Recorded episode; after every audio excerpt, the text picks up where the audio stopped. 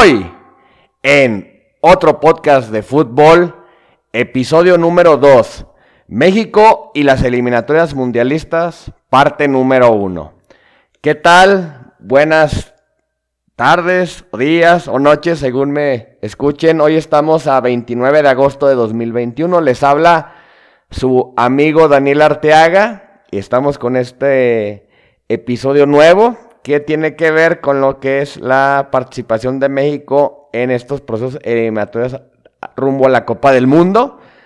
Mismo que me gusta abordar ya que pues esta semana se viene fecha FIFA y además se viene lo que es el arranque de las eliminatorias, en donde considero que nuestra selección pues está no obligada, sino obligadísima a clasificar al Mundial sin ningún problema, tomando en consideración que son tres lugares y medio en este sentido como tal. Estamos en una zona pues privilegiada en ese sentido de que tal vez el nivel no es muy bueno que digamos, aunque pues definitivamente también nos pues tal vez no, no, no nos ayudó para tal vez mejorar nuestro nivel futbolístico, pero bueno, esta es una que nos tocó, tenemos que clasificar, ahora sí que casi como diría el buen Ricardo Lavolpe, caminando.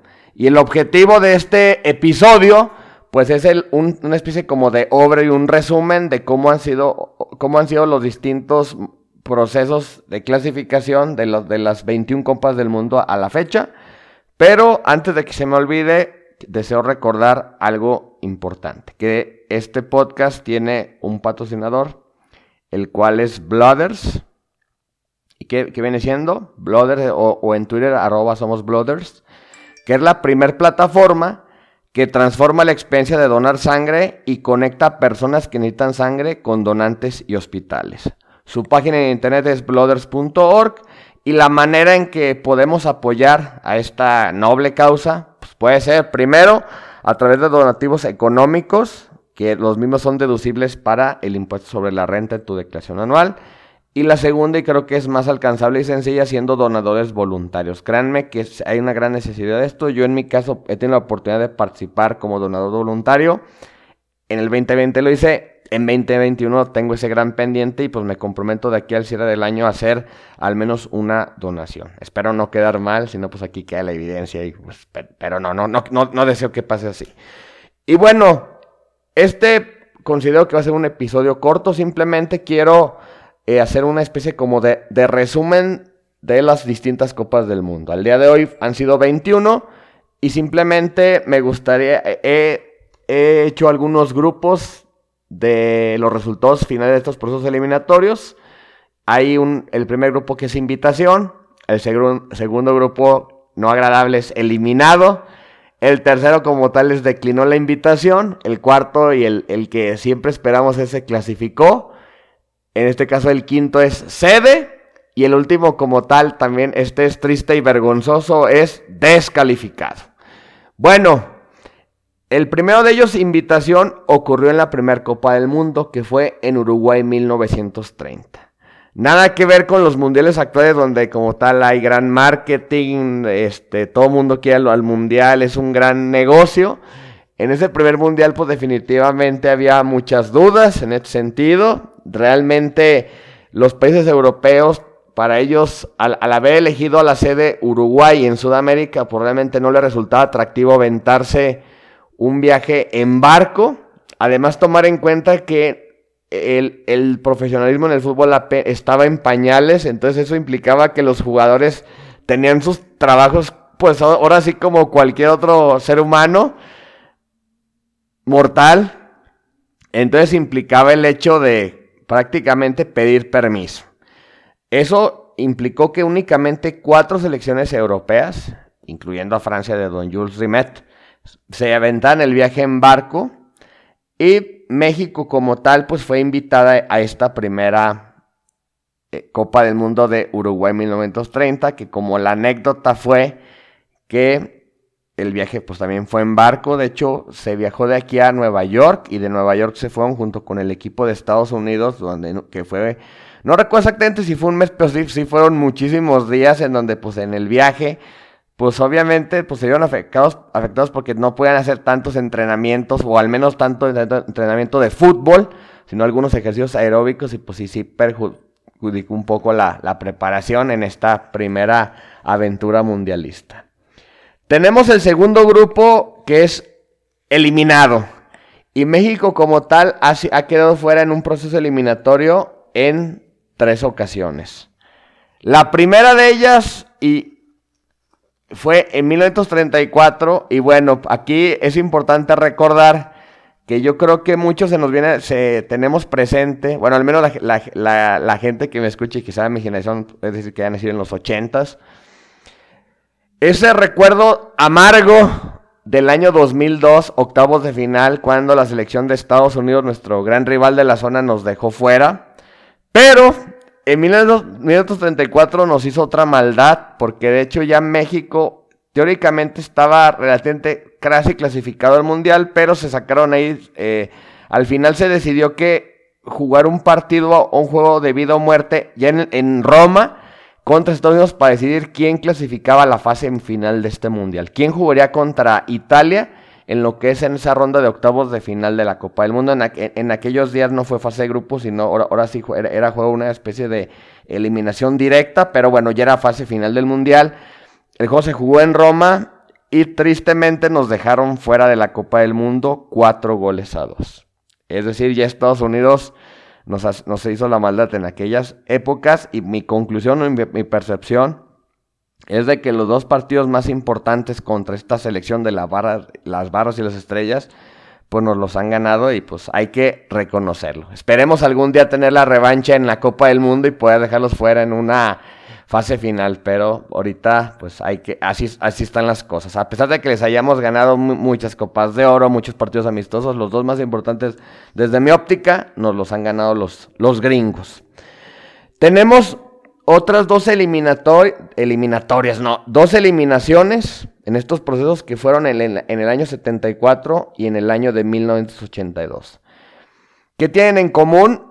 Que ambas fueron e, en unos procesos un poco peculiares ya que se decidió que estas eliminatorias se jugaran en una sola sede. La del 74 fue en Haití y la del 82 fue en Honduras. En este caso fue una especie como de pues de una eh, ahora sí que era aventarte un mes fuera, de hecho creo que hoy en día ese modelo no sería viable, en aquellos tiempos había más como era más permisible que los jugadores se ausentaran un mes de sus clubes. Hoy, en día, pues ya hay más, más restricciones al respecto.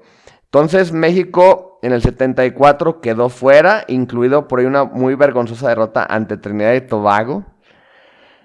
Y en el 82, tal vez no hubo una eh, derrota tan escandalosa, pero quedamos fuera ya, aun y cuando el 82 ya era un mundial, en este caso de 24 países la primera vez, y de hecho clasificaban dos por la zona de CONCACAF y México quedó fuera. Clasificaron Honduras y clasificó El Salvador.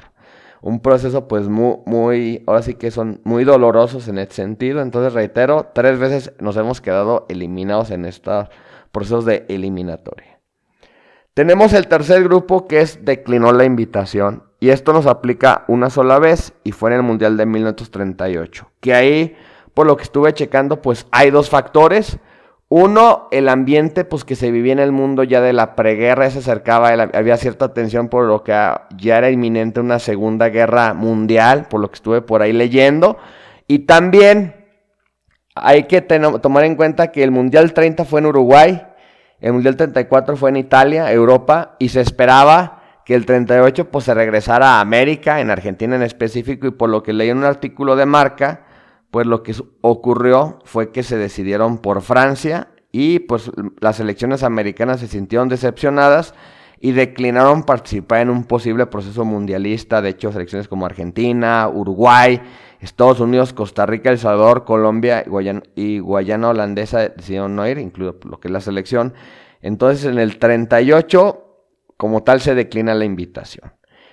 El cuarto grupo, y ahora sí que es lo que siempre se espera, la gran obligación este, del equipo mexicano, pues es clasificar, superar el proceso eliminatorio y como tal esto se ha logrado en 13 ocasiones.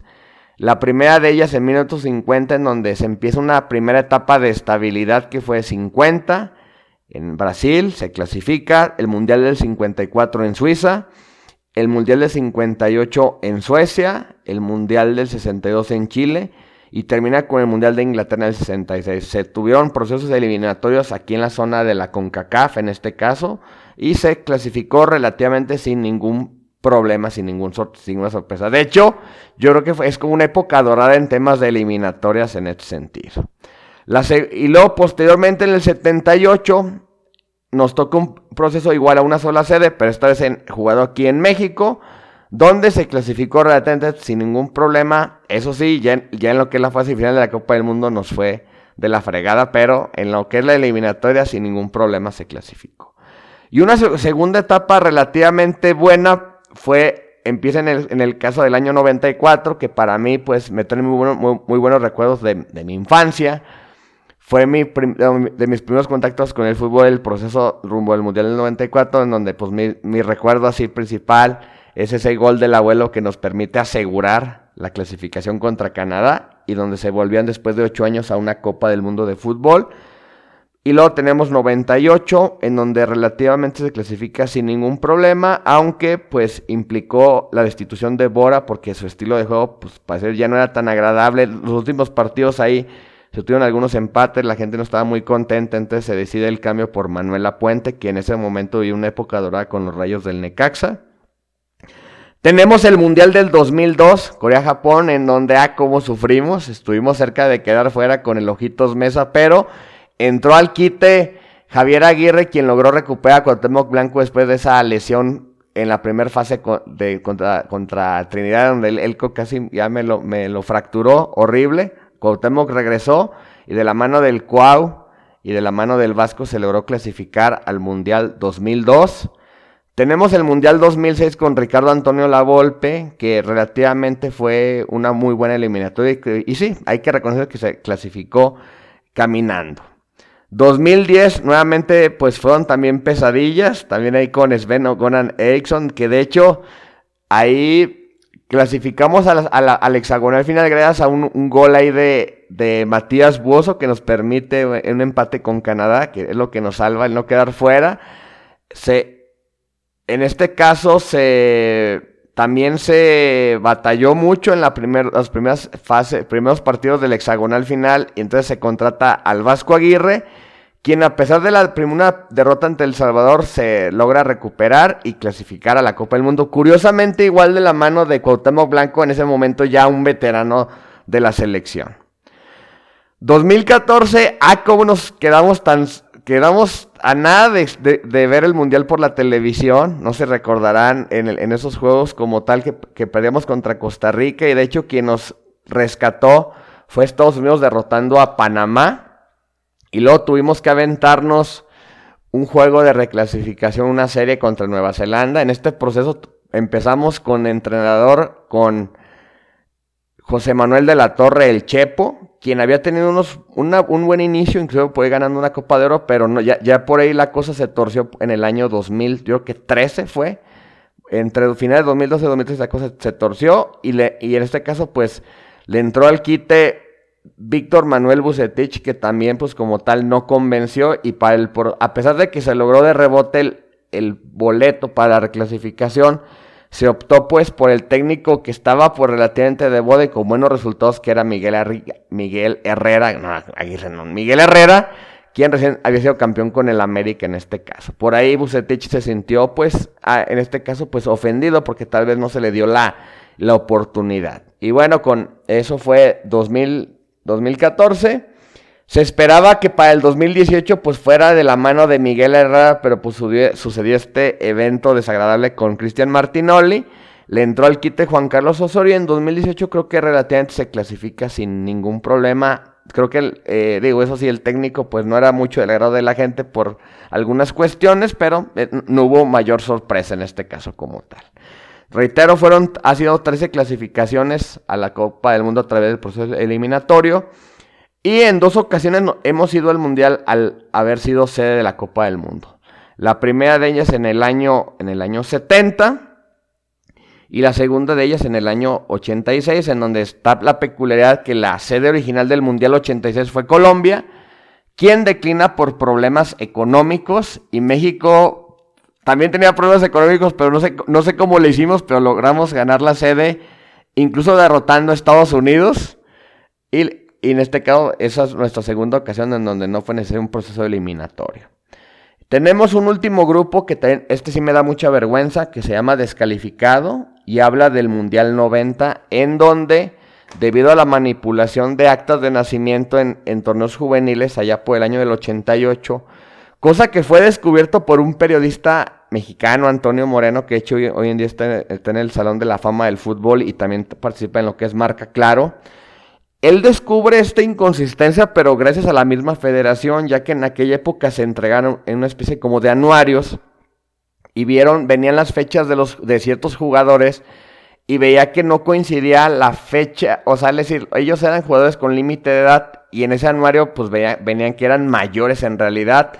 Estos salieron en los medios y esta información, medios en México, ahí con José Ramón Fernández en Imevisión en aquel tiempo, esto lo observaron las, las federaciones, por ejemplo, de Centroamérica, por ejemplo, Guatemala, ahora sí que levantaron la queja, implicó primero una eliminación de los tonos juveniles, pero es, México sí, se siguió el tema y derivó en quedar fuera del proceso eliminatorio para 1990. Lo cual yo considero muy doloroso por una razón. Hay que recordar que en aquel tiempo Hugo Sánchez vivía su época dorada con el Real Madrid, con el con los famosos cinco pichichis en este caso. Y luego en lo particular, en la temporada previa al Mundial de Italia 90, en el 89-90, de hecho ganó la bota de oro como el mejor goleador en los torneos europeos. Se lo perdió algo muy doloroso y pues vergonzoso, pero digo, al final de cuentas, pues fue lo justo porque digo, si México hizo trampa, pues ahora sí que tuvo su merecido castigo. Y bueno, este es un poco el, el, overview de lo que son los procesos de eliminatoria rumbo a la Copa del Mundo. La intención es que a través de dos o tres episodios platiquemos allá algunos detalles al respecto en ese sentido sobre los mismos. Y pues no me queda más para este episodio que desearles una excelente semana, día, lo que aplique. Cuídense mucho y es todo amigos.